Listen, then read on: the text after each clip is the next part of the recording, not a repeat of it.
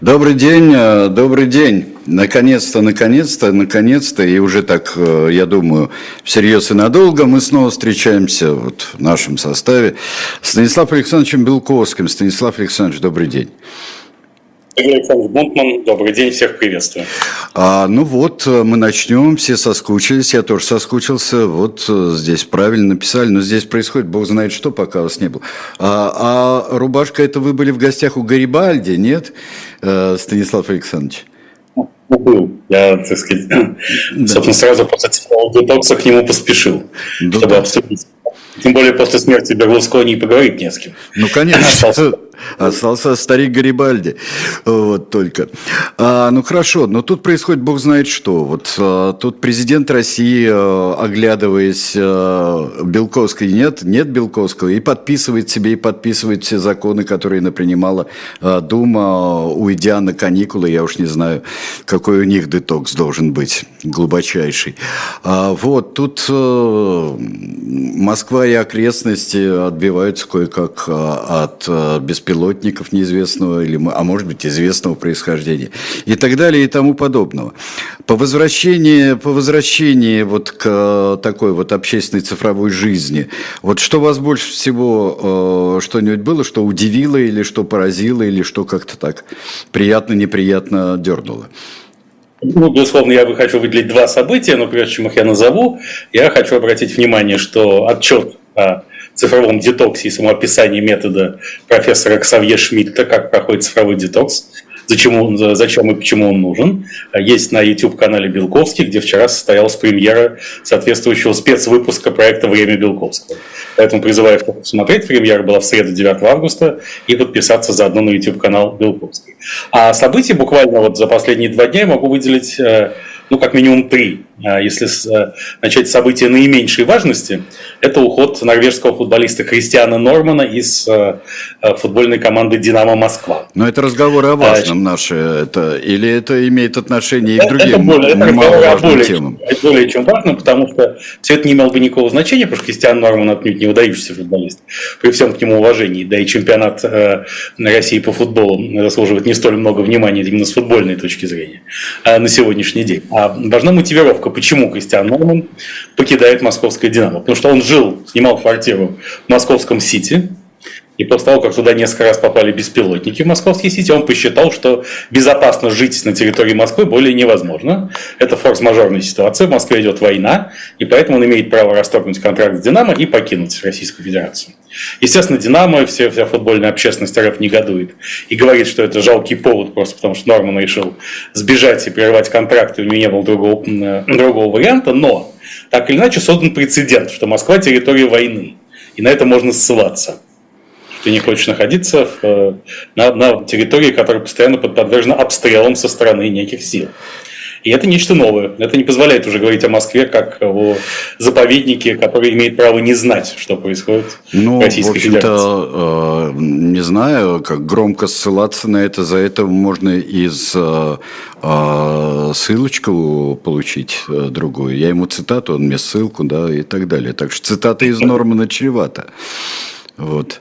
А, ну, а, нет, ну, конечно, сейчас э, приговорят по статье о дискредитации вооруженных сил РФ, это другой вопрос. Вот, но, э, хотя сама, сам, сама команда «Динамо Москва», она не чужда генетически, правда, не вооружен, ну, вооруженным силам, ну, безусловно, поскольку э, спецслужбы, органы МВД тоже относятся к вооруженным силам. Но, конечно, самые яркие события двух последних дней – это взрыв на Э, хотел сказать, на макаронной фабрике, на Загорском оптико-механическом заводе. А, да, а, ну, это тяжелая история назовем э, шире ЧП на Загорском оптико-механическом заводе. И, конечно, настоящий информационно-политический взрыв дня сегодняшнего – это заявление сооснователя Яндекса Аркадия Воложа с осуждением войны и еще несколькими важными тезисами, чего немного кто от него ожидал, тем не менее это сегодня случилось.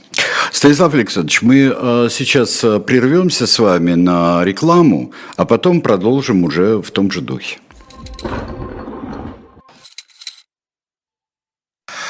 Ну, продолжим тогда. Вернемся, Станислав Александрович Белковский, э, э, и э, отвечать на вопрос. Кстати, и на ваши тоже час, чат работает.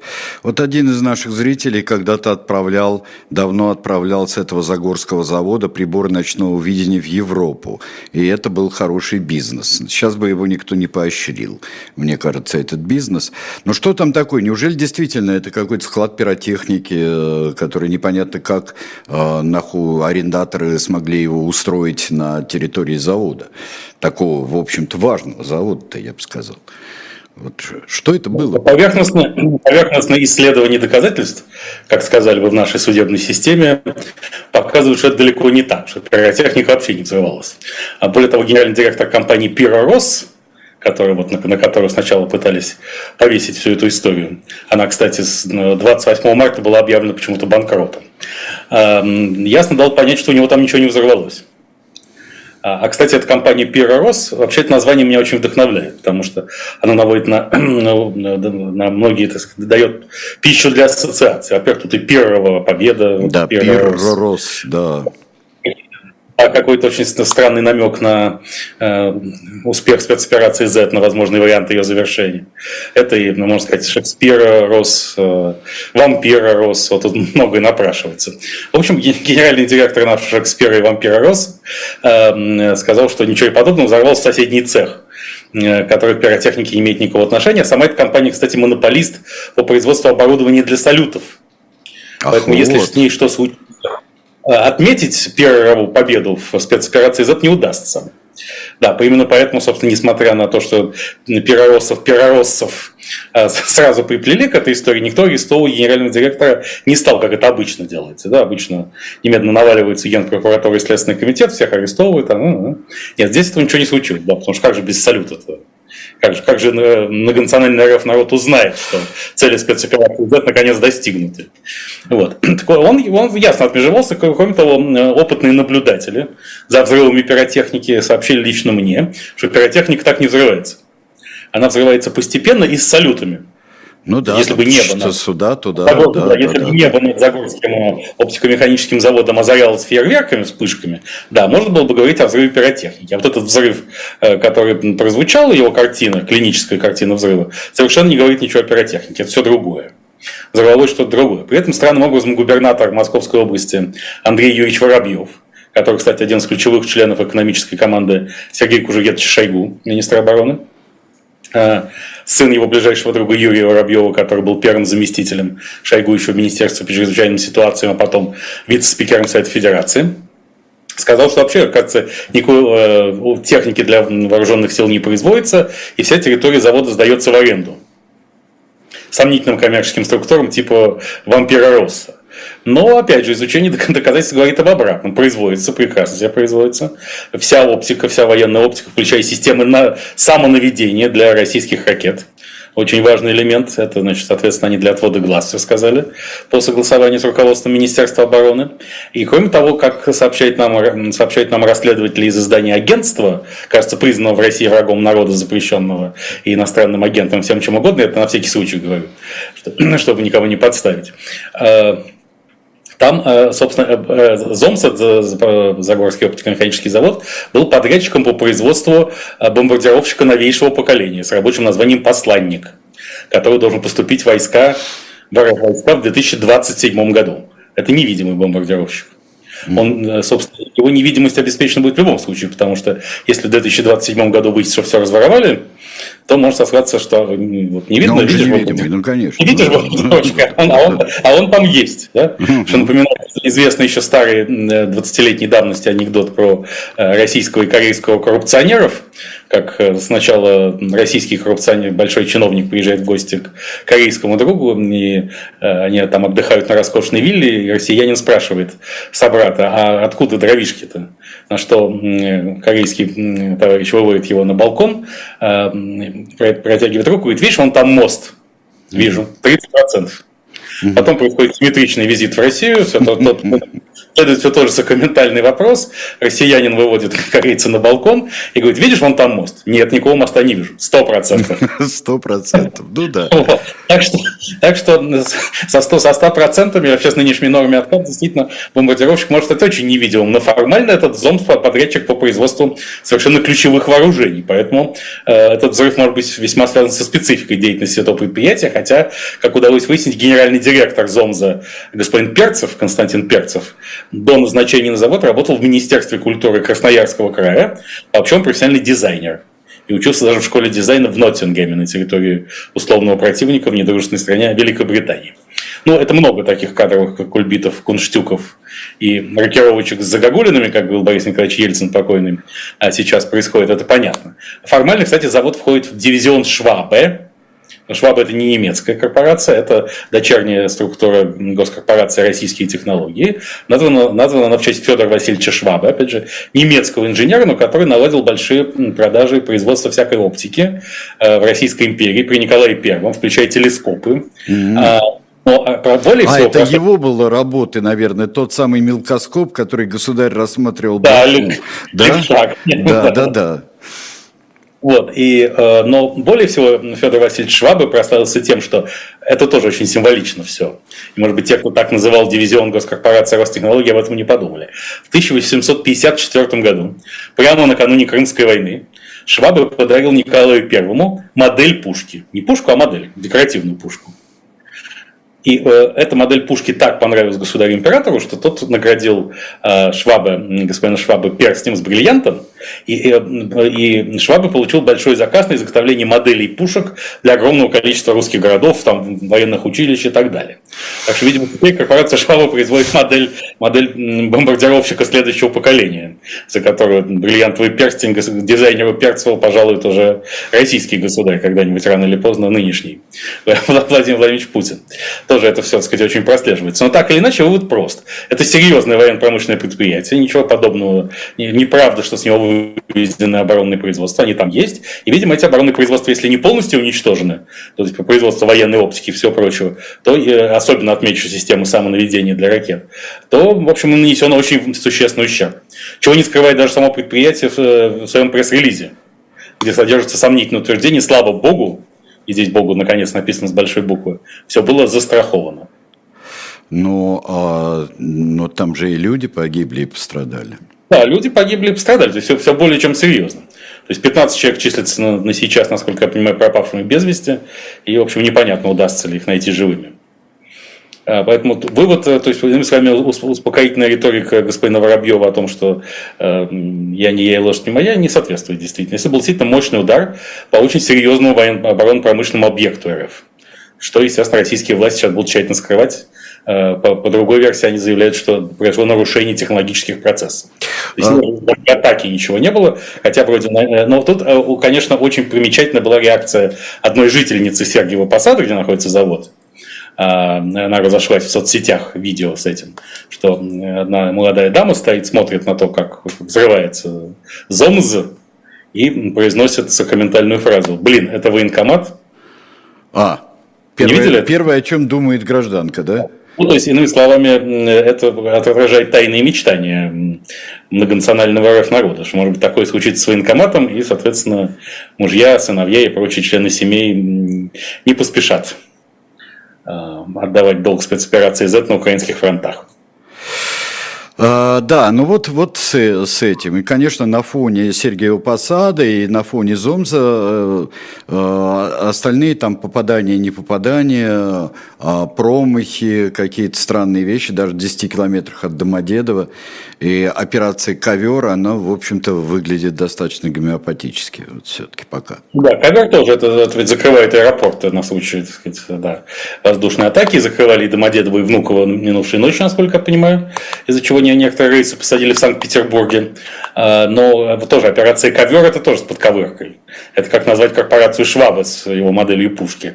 Э, так сказать, ковер-самолет. Тут явное указание, опять же, на старика Хатабыча и прочие базовые технологии развития российской экономики в целом и российского оборонно-промышленного комплекса в частности. Ну, я Помните, помню, э, старик Хатабыч очень хорошие телефонные автоматы делал, э, гениально. Да, так вот как раз недавно же Росатом в очередной раз анонсировал проект своего автомобиля «Атом», атом, как мы знаем, значит, неделимый. Вот это сразу у меня воскрешает в памяти неделимый телефон, телефонный да. автомат от э, старика Хатабыч. Да, есть, видимо, стану ли я, о, высокочтимый балда Волька Ибн Алеша портить какой-то там щелочкой такое великолепное произведение для монет. Атом будет тоже, будет тоже какими-то дверками и какими-то... мрамора, а вести его будут э, лошади, видимо, будет работать на гужевом транспорте.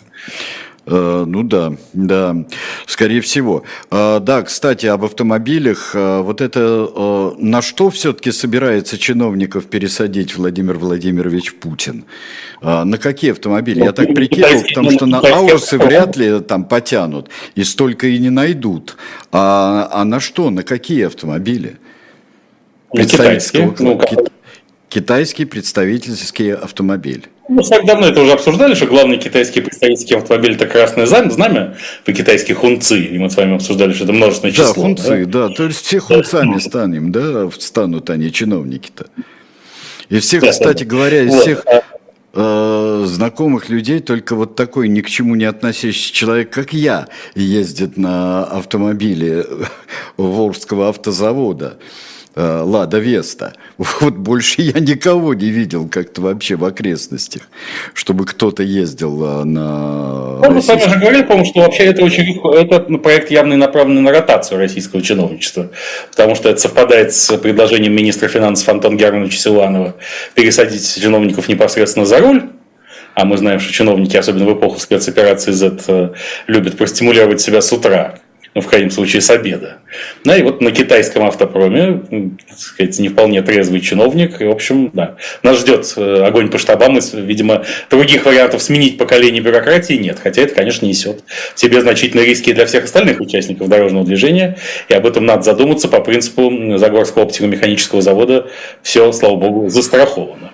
Дорогие коллеги-водители, да, дорогие коллеги-водители, я вам очень рекомендую, если вы увидите виляющий китайский большой автомобиль а, с мигалкой, или даже без мигалки, или, или, может быть, в сопровождении, уступайте дорогу, держитесь подальше, держитесь подальше. Вот. Так что они-то бог с ними, конечно, а вот а окружающая действительность не должна от этого пострадать в вашем лице. Тем более она уже настолько пострадала от действий этих людей, что хотела бы хотя бы в таких мелочах да. этого избежать. Хоть как-то, хоть чего-то можно избежать. А, если э, мы вот здесь вот с событием номер два, если мы как-то его на, на эту секунду исчерпали, то здесь, конечно, просят прокомментировать вот последовательные заявления Воложа. Мы знаем, что еще несколько дней назад Аркадий Юрьевич Волош опубликовал свою новую биографию, из которой вытекало, что он не имел к России никакого отношения. Он израильский бизнесмен, родившийся в Казахстане и реализовавший несколько бизнес-проектов в России. Ну, транзитом, да, сказать, мы с коллегой приехали из Берлина, помните? Да, не из Калагрива, как, можно было подумать, а из Берлина. Барин из Парижа приехал. Но э, надо сказать, что Аркадий Юрьевич Волош действительно и Яндекс были очень тесно связаны с Кремлем. Почему то, что случилось сегодня, это важный прецедент.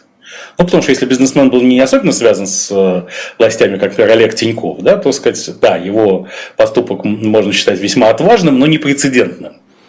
А поступок Воложа, он, безусловно, прецедентный. А Тиньков, напомню, отмежевался от спецоперации Z, осудил ее еще, э, как только она началась, в конце февраля прошлого года. А, и своевременно продал банк Тиньков и вышел из бизнеса в России, что развязало ему руки для каких-то ни было дальнейших высказываний и решений. Он продал за очень маленькие деньги, но все равно это решение, то есть при, по рыночной капитализации в 5 или 6 миллиардов за 300 миллионов долларов он продал в итоге это дело Владимиру Олеговичу Потанину и его холдингу. Сегодня этот банк стоил бы ноль, поэтому, в общем, это решение, решение можно признать мудрым. Продать его было бы невозможно сегодня. Вот. А Аркадий Юрьевич Волош, конечно, э, это нечто весьма серьезное около кремлевское, потому что можем вспомнить историю отношений Яндекса с Кремлем, причем историю публичную, про непубличную даже не будем касаться. А мы помним, что еще в 2009 году э, государство РФ получило золотую акцию в Яндексе. Тогда держателем этой золотой акции был Сбербанк имени Германа Оскаровича Грефа. И э, государство проявляло большой интерес. Э, а формально э, поводом для того, чтобы государство получило золотую акцию, был было недопущение перехода контроля над Яндексом к иностранным, вообще нежелательным для Кремля структурам. Дескать, Яндекс колоссальный держатель личных данных, персональных данных недорогих россиян, которые надо всегда защищать, разумеется, и они должны быть недоступны никому, кроме ФСБ и других э, российских правоохранительных органов, поэтому, чтобы, не дай бог, не утекли. А кроме того, это мощнейший инструмент воздействия на информационную среду в РФ вообще, в том числе и поисковик. И тогда уже Кремль понял, что важнейший инструмент воздействия на умы и неокрепшие души недорогих россиян – это система поиска Яндекса, алгоритмы поиска. Потому что когда ты вводишь, например, слово Путин, да, и тебе Яндекс предлагает первое, что Путин, например, Юникло. Помните такой бренд? Помню, помню, да то это, наверное, не очень хорошо. А если Путин тебе сразу предлагает э, Путин великий полководец или Путин выдающийся государственный деятель, это получше будет. И с тех пор, с 2009 года, насколько можно судить, Кремль очень серьезно влиял на эти алгоритмы, чтобы поиск Яндекса приводил россиянина туда, куда надо, а не туда, куда не надо. Безусловно, без ведома крупнейшего акционера и отца основателя Яндекса Аркадия Ильичева уже это было невозможно не только без ведома, а без конкретного соглашения, потому что уже тогда, в 2009 году, там на Яндекс Горизонте нарисовался важнейший посредник между Кремлем и корпорацией, незаменимый Александр Стальевич Волошин, бывший руководитель администрации президента, и он как бы все эти процессы курировал, войдя в совет директоров Яндекса. А в 2020 году уже произошло некоторое ужесточение режима по отношению к Яндексу. Уже Сбербанк тогда вышел, из, он перестал быть держателем золотой акции, просто потому что не сложились отношения между Сбером и Яндексом по поводу создания некой единой экосистемы, в связи с чем Яндекс стал задумываться о создании собственного банка, но не успел. И тогда э, золотая акция досталась, перешла к так называемому фонду общественных интересов фонд общественных интересов Яндекс, э, которому принадлежит какая-то одна миллиардная часть доли Яндекса, но это золотая акция. Она позволяет блокировать крупнейшие сделки, ведущие концентрации собственности в Яндексе в одних руках, а также отчуждение интеллектуальной и прочей собственности, то есть тех самых персональных данных. То есть вообще самые серьезные операции, связанные с данными, э, фонд общественных интересов, владеющий вот каким-то мизерным, номинально владеющий мизерным э, пакетом акций Яндекса, может официально по уставу блокировать зарегистрирован этот фонд общественных интересов в свободной экономической зоне, в особой, вернее, в особой экономической зоне, потому что слово «свободный» токсично для современной России, использоваться не может. А вот особая зона, да, такой, э, значит, общего режима, особая зона строгого режима, в общем, в особой зоне общего режима в Калининграде. Калининградской области, в одном из любимых регионов Владимира Владимировича Путина, поскольку он тесно связан с ним родственно. И через свою бывшую супругу Людмилу Александровну Шкребневу, которая, впрочем, остается, на мой взгляд, достаточно серьезным партнером в ряде начинаний э, действующего российского президента. И Э, э, вот этот фонд общественных интересов, в него вошли представители якобы вузов, вот там МГУ, эм, Высшей школы экономики, каких-то еще гуманитарных институций, э, даже фонда поддержки 57-й школы. О, что тогда на скандал, скандал вокруг 57-й школы звучало несколько двусмысленно. В общем, там сидели кремлевские правильные деятели, которые контролировали, чтобы с Яндексом ничего не случилось чтобы, не дай бог, Яндекс не продали кому не надо, и чтобы, главное, чтобы Яндекс не сотрудничал ни с какими иностранными контрагентами, нежелательными для Кремля, да и вообще ни с какими контрагентами для Кремля не, не особенно желательными, не обязательно иностранными. Вот. И это все, безусловно, происходило под сенью Аркадия Юрьевича Волжа. И так сейчас странно совпало, что накануне, а, накануне заявления Аркадия Юрьевича Казахстан отозвал домен Яндекс КЗ, KZ. Причем он очень ясно объяснил, как не смешно, почему это произошло. Потому что Казахстан испугался э, сообщений и утечек о том, что Яндекс передает персональные данные пользователей такси в ФСБ, в ФСБ РФ, эм, не только в России, Не только, да, а, вот в этом как раз и было дело, да. Да, везде, где он находится. Если, например, персональные данные казахстанцев, разъезжающих на такси, попадают в ФСБ РФ. Это произвело такое впечатление на Казахстан, что домен Яндекс.Кз был, кажется, приостановлен, я не помню, разморожен на сегодняшний день или нет, но, по крайней мере, такой инцидент случился. И вот э, Аркадий Юрьевич Волош, тесно интегрированный, связанный с Кремлем без дураков, который играл огромную роль в построении контроля над э, информационными потоками и не только персональными данными, но и сознанием россиян за счет рихтовки алгоритмов, алгоритмов поиска под кремлевские нужды и требования, вот сделал такое заявление. А заявление, к своему заявлению, к его тексту и факту появления я отношусь очень положительно, потому что там не просто он осудил войну в явном виде. Хотя надо сказать, что как человек мудрый, как человек хитромудрый, я бы сказал, он избежал самого страшного в этом заявлении. А что самое страшное, как вы считаете, Сергей Юрьевич? А, я не знаю. Он назвал Сергеем Юрьевичем. Это я вдруг совершенно... Да, я, я, вжал, я вжал голову в плечи, да, но э, посчитал за лучшее ответить да, да, вопросом. Не знаю. Огромные, огромные извинения и вам, и всей аудитории. Сергей Александрович, как вы считаете, чего самого страшного избежал Аркадий Юрьевич в, в этом своем тексте? Ну, не знаю. Одного да. страшного он избежал название война, нет, или что там, нет? Нет, другого названия, Путин. Слово, какого а слова вот Путин? это слово? Да, да, конечно, оно там не используется. Ага. То есть он, он не, все-таки не осудил руководство РФ, но саму войну осудил, назвал войну, так сказать, войну войной, осудил ее категорически, признал, что РФ напал на Украину, а не наоборот, как утверждают в Кремле э, с некоторых пор. И еще сделал три, на мой взгляд, хотя и несколько завуалированных, но важных заявлений. Первое, что он разделяет ответственность. Вот, вот. Вот, кстати говоря, он разделяет ответственность. А, может быть, это, это тогда вот это такое вот признание и своей а, роли, хотя бы и административной, и формальной и, роли. И это очень важно, да, потому что вообще тезис о коллективной ответственности мне близок, который не соответствует, совершенно не совпадает с э, коллективной виной. Никакой коллективной вины нет. Вина всегда индивидуальная и устанавливается в судебном процессе. А коллективная ответственность – это просто осознание принадлежности к определенному месту и времени в истории, при котором это случилось. Опять же, по Анне Андреевне Ахматовой – я была тогда с моим народом там, где мой народ, к несчастью, был. Но Аркадий видимо, признает свою ответственность как часть этого механизма власти, который он, безусловно, был. А, и дальше э, тезис о том, что заявление сделано слишком поздно. Э, это сформулировано более мягко Аркадий Юрьевич. Он сказал, что, возможно, заявление не своевременное, но он это тоже признает что это можно было бы сделать и значительно раньше. Ну и, наконец, четвертый тезис о том, что он готов помогать соотечественникам и релакантам адаптироваться, интегрироваться в странах их нового проживания. Он говорит об инженерах и людях, близких к нему специальности, но так или иначе, этот тезис там есть. Вот джентльменский набор из четырех тезисов. Итак, почему это важно со знаком плюс? Потому что создан абсолютно пакет Понятно, что Аркадий Юрьевич делает это, чтобы выйти из-под западных санкций. Но мы, собственно, его совершенно за это не осуждаем. Это его право бороться за свои интересы. Но Честно банк... говоря, в этом и одна из, я по секрету скажу, одна, по-моему, одна из целей санкций, кстати говоря. Разумеется, да, в том числе. Ну, вообще-то целью санкций должно быть... Э, вот эти цели, они до сих пор не сформулированы и не сформированы э, в голове э, западной бюрократии, потому что вроде бы изначально утверждалось, что целью санкций является минимизация ресурсов Кремля для ведения агрессивной войны в Европе. Причем ресурсов не только экономических, но и ресурсов психологических. Санкции были призваны убедить россиянина, особенно недорогого россиянина, что не война вредна и опасна. Этих целей санкции не достигли пока на сегодняшний день.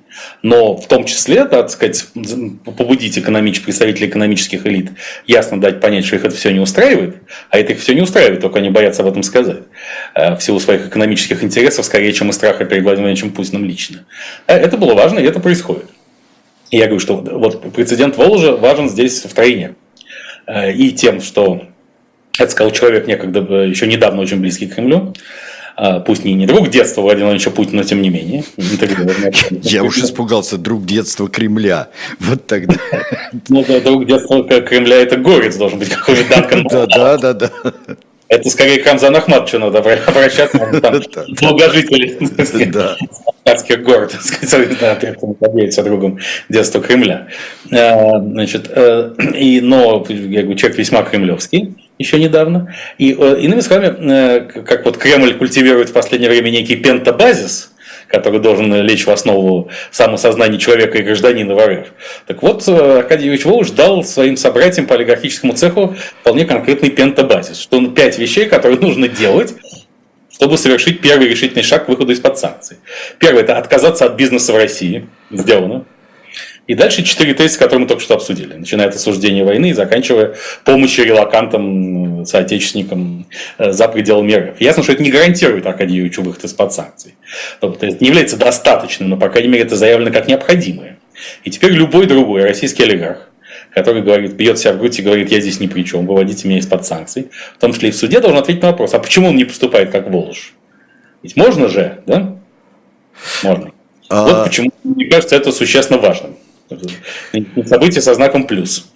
А, это важное событие, у него есть и другие а, аспекты, и есть и возникают другие вопросы, но и то, и это, я думаю, мы через несколько, а, через минутку-другую мы разберем. У нас нет сейчас рекламы. Я просто хотел сказать, что у нас на shop.diletant.media вновь появилась книга Солженицына с Украиной «Будет чрезвычайно больно». Ее можно за 1700 рублей на shop.diletant.media заказать для того, чтобы прочитать, прочитать и подумать над этим.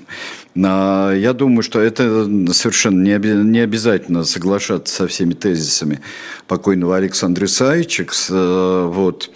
И э, ну, почитать будет, э, будет важно. Кстати, если такой вот говорить об этом насчет с Украиной и насчет больно, вот всегда хочется как-то понять, а, а были ведь возможности, нормальные возможности после распада Советского Союза жить со всеми нормально в мире – как равноправные государства, образовавшиеся на территории некого монстра, как тогда между прочим, искренне всем 15 республикам и казалось. Вот. Можно было как-то с этого начинать и э, с базы, на базе равноправия построить свои отношения со всеми, и в том числе, и, может быть, даже в первую очередь с Украиной. Разумеется, но для этого нужно было совершать совершенно другие шаги. А, нужно было в первую очередь покаяться, мы говорим сейчас о нас, о недорогих россиянах, а, нужно было покаяться за тоталитарный период российской истории. Здесь меня всегда спрашивают, перед кем каяться, перед американцами, что ли? Конечно, нет. Покаяние приносится кому? Господу Богу приносится. Вот перед, перед Господом Богом и надо было покаяться за тоталитарный период, за зверство, за тот ущерб, который мы нанесли в первую очередь самим себе не только физический ущерб уничтожения десятков миллионов людей, среди которых лучше, но и моральный и духовный ущерб, который оказался неизбывным в итоге, как мы теперь понимаем. Вот. И резко отмежеваться от советского прошлого и сказать, что нет, мы строим новое государство с нуля на совершенно новых принципах. Этого сделано не было. Россия, помимо того, что она стала формальным правоприемником Советского Союза, ну хорошо, допустим, э, это ничего плохого в этом еще не было. Но она э, решила и по содержанию как бы следовать правоприемству по отношению вообще и ко всем формам и видам империи на своей территории, и к Советскому Союзу, и к Российской империи, и уже с середины 90-х годов 20 века, еще при глубоком Борисе Ельцине, начинает эксплуатироваться ностальгия по Советскому Союзу. Э, знаком и признаком чего было появление старых песен о главном имени Леонида Каза... Вот казалось бы, совершенно невинная, невинная вещь, но как-то э, передернула несколько, и тогда тоже. Вот я, я это очень хорошо помню. Вот, и с этого момента эти старые песни о главном, без кавычек, начали переть изо всех щелей. Что мы жили в Великой Империи, нужно как-то в нее вернуться. Тем самым началась эксплуатация главного негативного чувства, чувства отмщения, ресентимента в народе. Известно, что мстить запрещено в монотеистических, ну не в монотеистических религиях я погорячился, в христианстве. Мстить запрещено, как сказал Господь наш Иисус Христос, мне отмещение я воздам. И, э, но тем не менее, это и само по себе вот эта ставка на ресентимент и на образы, и тени и призраки империи, и особенно советской тоталитарной империи, э, они привели к власти, эта ставка привела к власти Владимира Владимировича Путина. В его месте мог оказаться другой человек, не обязательно Путин том числе вариантов преемников было несколько. Но так или иначе, э, это, к власти приходил носитель этой энергии ресентимента. И, конечно, элитам тогда казалось, что все это понарошку что ничего в реальности не будет, что это Путин только будет для народа рассказывать все эти сказки, а для элит все останется как было, и Россия по-прежнему будет интегрироваться в НАТО и Евросоюз, и все хорошо. Но оказалось, э, все это привело к тому, где и когда мы, где мы сегодня находимся. Именно в эту точку истории э, совершенно закономерно. Потому что спички детям не игрушки, всякий снаряд, летящий на Загорский оптико-механический завод, рано или поздно взорвется со всеми вытекающими отсюда последствиями. А вот э, с Украиной, в чем была особенность взаимоотношений с Украиной? Вы это ведь очень хорошо знаете. Вот э, массу нюансов, э, особенностей взаимоотношений с Украиной. А, нюансов, нюансы я знаю где-то 2004 года, когда в качестве э, рядового участника... Но там было, но там было видно, видно, из чего они вытекают, эти нюансы да. в 2004 году. Нюансы, ретроспективный анализ еще 90-х годов показывает, что, э, безусловно, во-первых, э, к Украине достаточно критически и скептически относились оба политических отца президента Путина. И Борис Николаевич Ельцин, и Анатолий Александрович Собчак. Анатолий Александрович Собчак, если помните, еще в 1992 году, недавно эта запись облетела интернет, О, да. буквально выступал в роли идеолога будущей спецоперации Z. А, скажем, Ельцину это не было так близко, но тем не менее он достаточно жестко относился к Украине. А хотя, естественно, никаких шагов по это, э, выходящих за рамки э, за эти самые красные линии не предпринимал. Ну и, наконец, на Владимира Владимировича Путина как раз большое влияние из мыслителей, более или менее современных ему или предшествовавших оказал Александр Александрович Солженицын, пресловутый, которого тоже, в общем, можно считать соидеологом спецоперации Z. Я помню еще письмо его Ельцину в 1900, э, от 1991 года. Это осень 1991, когда Ельцин только что победил, рухнул путь. И Александр Александрович, я читал это письмо своими глазами, он пишет э, Ельцину о том, что, в общем, надо с Украиной разобраться и ни в коем случае не допустить, чтобы русскоязычные регионы Украины отпали от РФ и так далее. И прямо там предлагает программу во многом схожей с э, набором э, приоритетов спецоперации Z там типа денацификация и демилитаризация Украины. На что Борис Николаевич ответил Александру Александровичу иронично довольно. А, он сказал, что большое спасибо, Александр Александрович, что даже уже так долго находясь за пределами Родины, вы все еще интересуетесь, что в России происходит я явно давая понять, что, так сказать, Александр Александрович не очень в теме. Но все эти, весь этот комплекс идей, безусловно, очень... И Иван Александрович Ильин, безусловно, любимый философ э, э, Владимира Владимировича Путина, все это влияло очень серьезно на формирование путинского мировоззрения в отношении Украины. А, но Дело в том, что Украина – это непосредственная личная боль Владимира Владимировича, поскольку он несколько раз был уверен, что ему удастся взять Украину под контроль. Несколько раз. И каждый раз происходил какой-то облом, который происходил совершенно не в связи с американскими происками. Но поскольку Путин не верит в политическую субъектность народов, а также в историческое предопределение, он, безусловно, приписал все это американцам. Он посчитал, что это все хитрейшие интриги, и США, которые обещали не особенно вмешиваться в украинские дела, его грубо обманули. И теперь мы знаем, что вот, наконец, поступил уже издан учебник российской истории для 11 класса под редакцией Владимира Мединского и ректором ГИМО Юрия Таркунова где прямо русским по белому написано, что целью э, Соединенных Штатов Америки и их союзников с 1991 года, с момента распада Советского Союза, было расчленение РФ и установление прямого контроля над ее природными ресурсами, то есть нашими. И плацдармом для удара, решающего удара по РФ, э, США и их союзники избрали Украину. Вот так написано уже в школьном учебнике. Не в каких теоретических измышлениях около кремлевских псевдоинтеллектуалов, а прямо так вот учить старшеклассников. И... Насколько это эффективно, как а, орудие вот такого обучения и индоктринации? А, на мой взгляд, не, на мой взгляд не, не, если не закрывать интернет полностью, это неэффективно. А кроме того, как и показала послевоенная история Германии, например, после Второй мировой войны, а молодежь, как ни странно, которая должна была, ну, которая подвергалась массовой обработке э, гитлеровской образовательной воспитательной машины, да, которая ничего, казалось бы, не знала э, о мире, кроме того, что рассказывалось нацистами. Да, тем не менее, оказалась максимально податлива к переменам и психологически к ним готова гораздо больше, чем старшее поколение, которые жили еще до Гитлера и поэтому могли видеть э, картину истории несколько по-иному. Поэтому в нашем случае я, я считаю, что, ну, собственно, все даже социологические опросы, с учетом всей коррекции, которую нужно проводить э, применительно к опросам в полутоталитарном обществе, да, показывают, что молодежь как раз смотрит э, сказать, максимально адекватно на все происходящее, гораздо более адекватно, чем представители старших поколений. А поэтому это все, на мой взгляд, не сработает. Но пока ну, в какой-то степени это все равно сработает и отражает, что думает, по этому поводу власть. Да? Путин хотел, был уверен, что Виктор Янукович станет президентом Украины в 2004 году. Он был абсолютно в этом уверен. Ему все обещали, что это будет. А, и тогда он установит де-факто контроль над страной.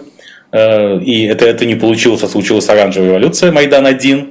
И Э, соответственно, который Путин приписал американцам и внутренне уверен, что это американцы его кинули. Это второй больной кидок после его версии, после краха Приднестровского регулирования в 2003 году, когда в последний момент сорвалось подписание э, документов в рамках так называемого плана Казака по имени Дмитрия Николаевича Казака, близкого помощника Путина, э, куратор этого плана в Кишиневе.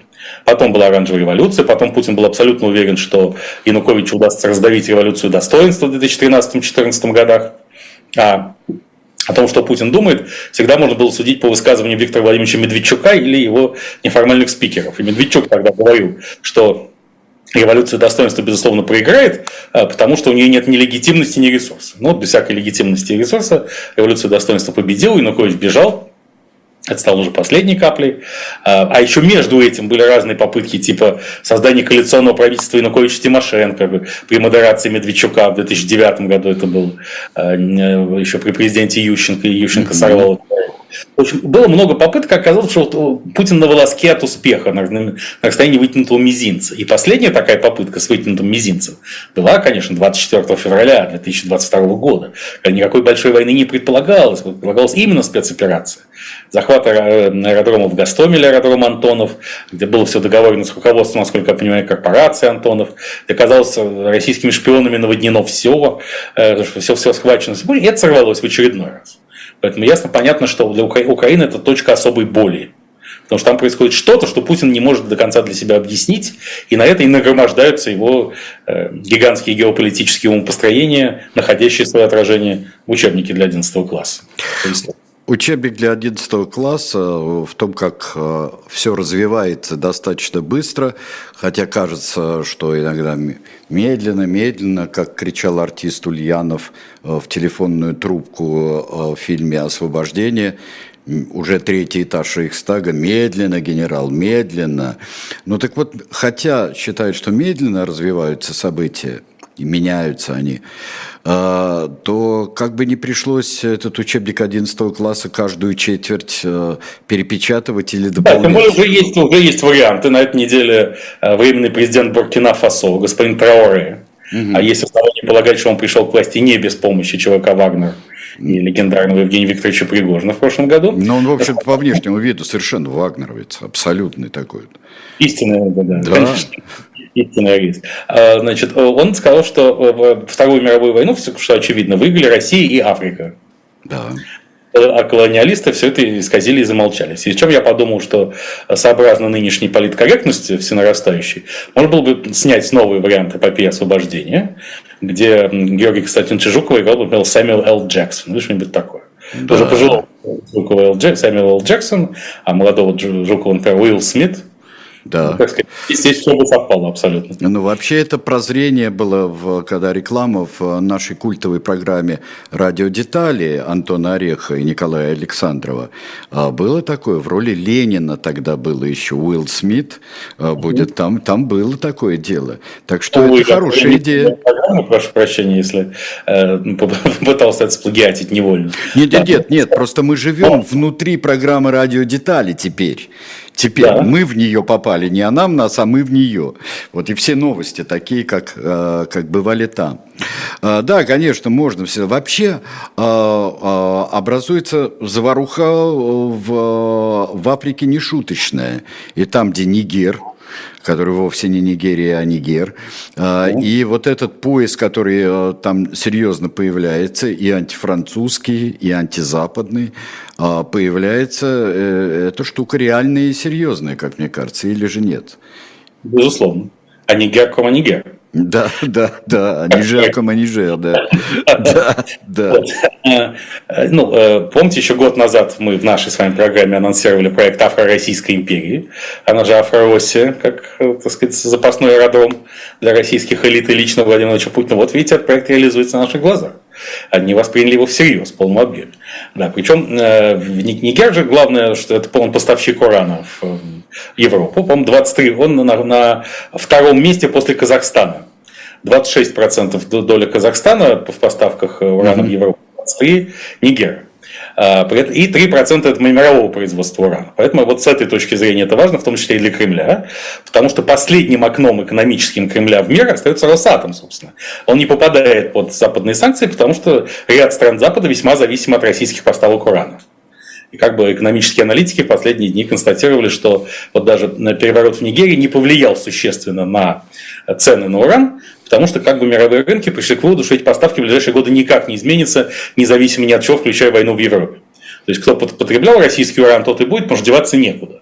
И это важнейший козырь для Кремля. Почему я был всегда уверен, тьфу тьфу тьфу конечно, боюсь очень сглазить, что Кремль ничего не сделает Запорожской АЭС потому что вот особые позиции на мировом рынке а, атомной энергетики для него очень важны, и подвести под санкции Росатом для Кремля это очень плохо было бы. Ну, как мы говорили... Говорил о том, что, извините, я забыл, да, что да, да, да. отрасль, вся эта история контролируется Ковальчуками. Это один из самых влиятельных планов в окружении Владимира Владимировича Путина. А, но а, на самом деле как и говорили очень часто, когда еще э, не совсем в голове укладываться, укладывалось, что Россия может начать такое откровенное там, наступление и вступление в Украину, что вот это накопление больших сил на границах, оно чревато. Это все-таки э, такое, ну нельзя все держать там горючие материалы э, так близко от огня. А, то есть здесь все-таки как бы не стремилась там сохранить и не допустить катастрофы на Запорожской АЭС, э, все равно там слишком много всего опасного. И да, внутри, да, и вокруг. Что, как и в ситуации с Каховской ГЭС, процесс может принять неконтролируемый характер. И некоторая череда эксцессов исполнителей может привести к роковому результату, независимо от наличия или отсутствия политического решения. С этим я вполне готов согласиться. Я просто говорю о том, что сознательно вряд ли Кремль пойдет на что Сознательно, да. Сознательно да. похоже, что а, да что там может произойти, это, безусловно, всегда так во время войны в особенности. Ну да, получается, что сразу несколько, ведь э, в африканских стран, оказывается, э, не просто выходит из орбиты западного влияния, а оказывается под влиянием таки Вагнера, а значит, косвенно Кремля, но мы уже убедились, что именно косвенно, потому что Евгений Викторович многие решения принимает сам без Кремля, и его, его эта роль устраивает. И кроме того, после мятежа ему, который оказался весьма успешен, так или иначе, вот, нам сообщают, что очередные контракты на поставки питания в детские учреждения подписывает в разных регионах э, господин Пригожин, включая Московскую область, которую руководит все тот же самый Андрей Юрьевич Воробьев, близкий к Сергею Кужугетовичу Шойгу, с чем мы начинали. Это не мешает совершенно Пригожину там окапываться тоже. Это значит, что влияние на, на властные механизм и организм РФ у него сохраняется в достаточном объеме. А, и, конечно, очень нужен именно в Африке, потому что вот вся вся эта череда стран, да, так сказать, она попадает э, под кремлевское влияние, что будет использовано Кремлем как рычаг, в том числе и для отстаивания своих интересов э, вокруг Украины и во время войны в Европе.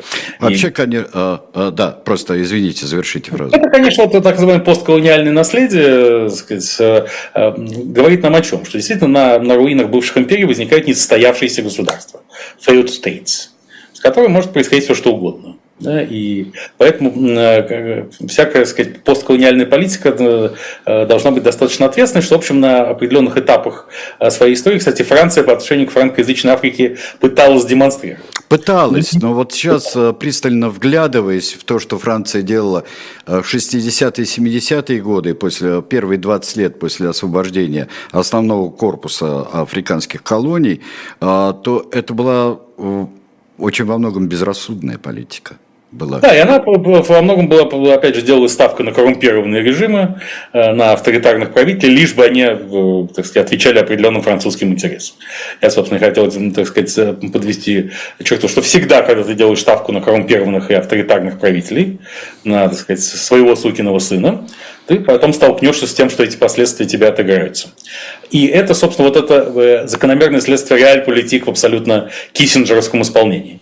Сейчас же Хенри Киссинджер съездил в Китай, как мы знаем, в свои сто лет, и был принят председателем Си Цзиньпином абсолютно на высшем уровне, чуть ли не как действующий президент США. А, и он хочет снова вернуть свою молодость в 70-е годы, э, э, подвести ситуацию к какому-то пакту между США и Китаем, но Хенри Киссинджер на, там, на страшном суде, э, должен будет признать, что вот эта его реаль-политика создала проблему Китая для США. Я... Да, потому что Я боюсь, что, а, судя по объему книги, которая а, продается, в частности, в шоп «Дилетант Медиа», а, вот выступление Киссинджера на страшном суде, это будет что-то еще больше вот этих двух огромных кирпичей, которые он такого наговорит о своей роли. Там я помню... Ну, Господь же знает об этом заранее, а в «Боге времени» нет. Кстати, в связи с этим еще раз обращаю ваше внимание на спецвыпуск э, шоу «Время Белковского» на YouTube-канале «Белковский от цифровом детоксе», где тоже об этом есть немало рассуждений. Э, так сказать, о борьбе со временем и структурировании времени. Подписывайтесь на YouTube-канал «Белковский», дорогие друзья. Вот, э, да, но э, так или иначе, реаль-политика приводит к тому, что сначала ты достигаешь тактических результатов, делая ставку на политиков, которые тебе ценностно совершенно не близки, потом следующее поколение этих же политиков э возвращает тебе все эти проблемы в десятикратном размере. Это относится к Франции и Центральной Африке сегодня, это же относится к США и Китаю, потому что э, все амбиции, такие глобальные амбиции китайского э, тоталитаризма были взращены, конечно, Соединенными Штатами Америки сначала при Киссинджере, при Никсоне Киссинджере в рамках их линии, а потом же в 90-е годы при Билли Клинтоне, когда тиражировалась сказка, что, дескать, э, бурный экономический рост приведет к свободе и демократии. Все это было только прикрытием для американских инвестиций в Китай и обеспечения определенных бизнес-интересов американских корпораций в Китае. Ну, к чему это привело, сегодня мы видим.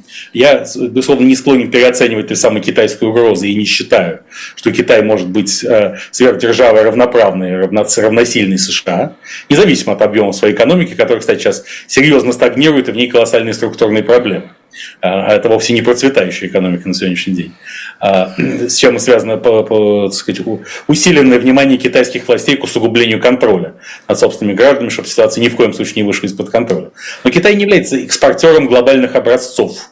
А это и есть главный критерий сверхдержавы. США являются. Советский Союз был таким, пока жив был, экспортером глобальных образцов, поэтому он тоже был сверхдержавой. Китай не экспортер глобальных образцов, поэтому сверхдержавой он не может быть по определению. Тем не менее, он совокупность проблем. И эти проблемы США создали себе сами. А, ну, Станислав Александрович, а раз вы а, несколько раз э, и к моей радости а, рекламировали канал Белковский, который я даже не знаю, что делать, вы рекомендуете подписываться, а что делать, я уже подписан, по-моему, с самого начала на, это, на ну, этот канал. подписаться снова. Да, ну, ну, ну, хорошо, да, как генерал Чернота, да, выпишусь, да, запишусь в большевики, а потом сразу выпишусь. А, а, нет, э, я бы хотел сказать, что вот э, у нас уже 53 передачи вышло э, «Тираны. Происхождение видов» с Айдаром Ахмадеевым. И вот то, с чем мы вот просто вот тупо сталкиваемся вот с тем, о чем вы говорите сейчас. Вот с тем, что вот прагматическая политика той или иной державы, будь то колониальный, э, будь то неоколониальный, как Соединенные Штаты по отношению к Латинской Америке, это все вот просто наглядно в судьбе каждого из э, тиранов тамошних и вот каждого из режимов видно там бух, грабли, бух, грабли, бух, грабли, одни и те же. У всех одни и те же грабли. Это, наверное, то, что нас всех объединяет. Вот, пользование граблями, наверное, все страны объединяет. Потому что нет такой страны, которая бы не наступала на грабли. Да, поэтому, кстати, производство грабель можно наладить теперь на Загорском заводе, э, когда он будет освобожден от бремени военной оптики. Кстати, э, ведь э, интересно, что все это происходит то ли накануне, то ли в процессе уже перевоза Троицы Андрея Рублева, Троицы Гевуларова. Вот это сейчас раздолье тем, кто везде ищет символы, соответствия и так далее, знамения, намеки, толстые и тонкие. Это просто сейчас раздолье для всех тех. Да, и раздолье для мастеров заголовков, потому что можно было бы предположить, что, так сказать, троицу встречают в посаде мощными фейерверками. Ну да, да, да. Но это такое, если бы у нас существовала культура заголовков, как в 90-е годы, или хотя бы отдаленно напоминающая заголовки Шарли Ибдо, вот тогда вот это бы и было. А, вот, это э, сейчас происходит такое вообще, какое-то странное марево такое вот происходит. Вот если думать о лете 23 э, года, это вот какое-то такое с одной стороны, э, много определенного, но совершенно вот такое зыбкое марево. У меня такое ощущение. Э, или это мне тоже нужен детокс? Ну, детокс нужен всем. Да, это правда. Но а, особенно цифровой. Но зыбкое море, конечно, поправка на климат, потому что действительно мир находится в периоде смены эпох, а смена эпох всегда предполагает психологический кризис.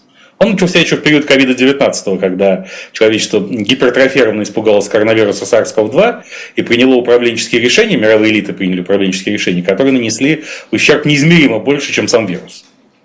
Потому что, когда человечество не знает, что происходит, когда человек не знает, что происходит, он часто хочет сказаться больным. Вот человечество сказалось больным. Вот сейчас это ощущение Маева связано с тем, что мы действительно находимся э, в переходном периоде, когда ломаются многие представления и стереотипы еще недавнего прошлого, и мы не очень понимаем, а что же там за чертой. И в этом смысле я оптимист. С точки зрения теории исторического предопределения, которое я следую, там за чертой, пусть неуютный и неудобный, но вполне себе мирный и достаточно свободный мир. Но путь к нему, как всегда, оплачен многочисленными жертвами. А, поэтому я с таким подозрением э, читаю сейчас вот всевозможные детализированные прогнозы на ближайшее и чуть более отдаленное будущее. Никаких конкретных прогнозов сейчас эффективных быть не может мы не, знаем, что будет завтра, это не входит в нашу задачу. Как правильно говорил Юрий Лотман, э, основная задача прогнозиста – определить тренд, а конкретное событие – дело случая. Мы не можем угадать конкретное событие, мы только должны стараться понять, а куда идет дело в принципе. Идет ли все-таки к поражению тоталитаризма? На мой взгляд, да, оно идет к поражению тоталитаризма, просто это случится не за один день, и оно требует огромных духовных усилий от, всего, от всякого, кто этого хочет. Нельзя стремиться к поражению тоталитаризма и одновременно в коррупционные сделки с носителями тоталитарных начал. И может быть, сегодня э, все события этих лет наконец убедят в этом так называемый свободный мир. Вот я хочу здесь зафиксироваться, остановись мгновение будет у нас. И как раз передача, вот хорошо, что она вот на этом я бы сказал точном, прекрасном мгновении и остановится. Спасибо большое, Станислав Петровский. Мы... До скорой встречи. До скорой встречи. Мы входим в нормальный рабочий режим наших программ. Кстати говоря, очень законодательство особого режима. Э, очень важная передача, и совершенно она напрашивалась э, сейчас э, Калоя Хильгов и Алексей Кузнецов, и оба будут в студии буквально через пять минут. Что такое, из чего состоит особый режим заключения после приговора Алексею Навальному последнего. Мы э, с вами об этом очень много думаем, стоит уже конкретизировать. Спасибо большое, а мы с вами встретимся в, на канале «Дилетант» э, в Нетаке с Алексеем Кузнецовым. И жуткое мошенничество XVIII века нам предстоит разобрать.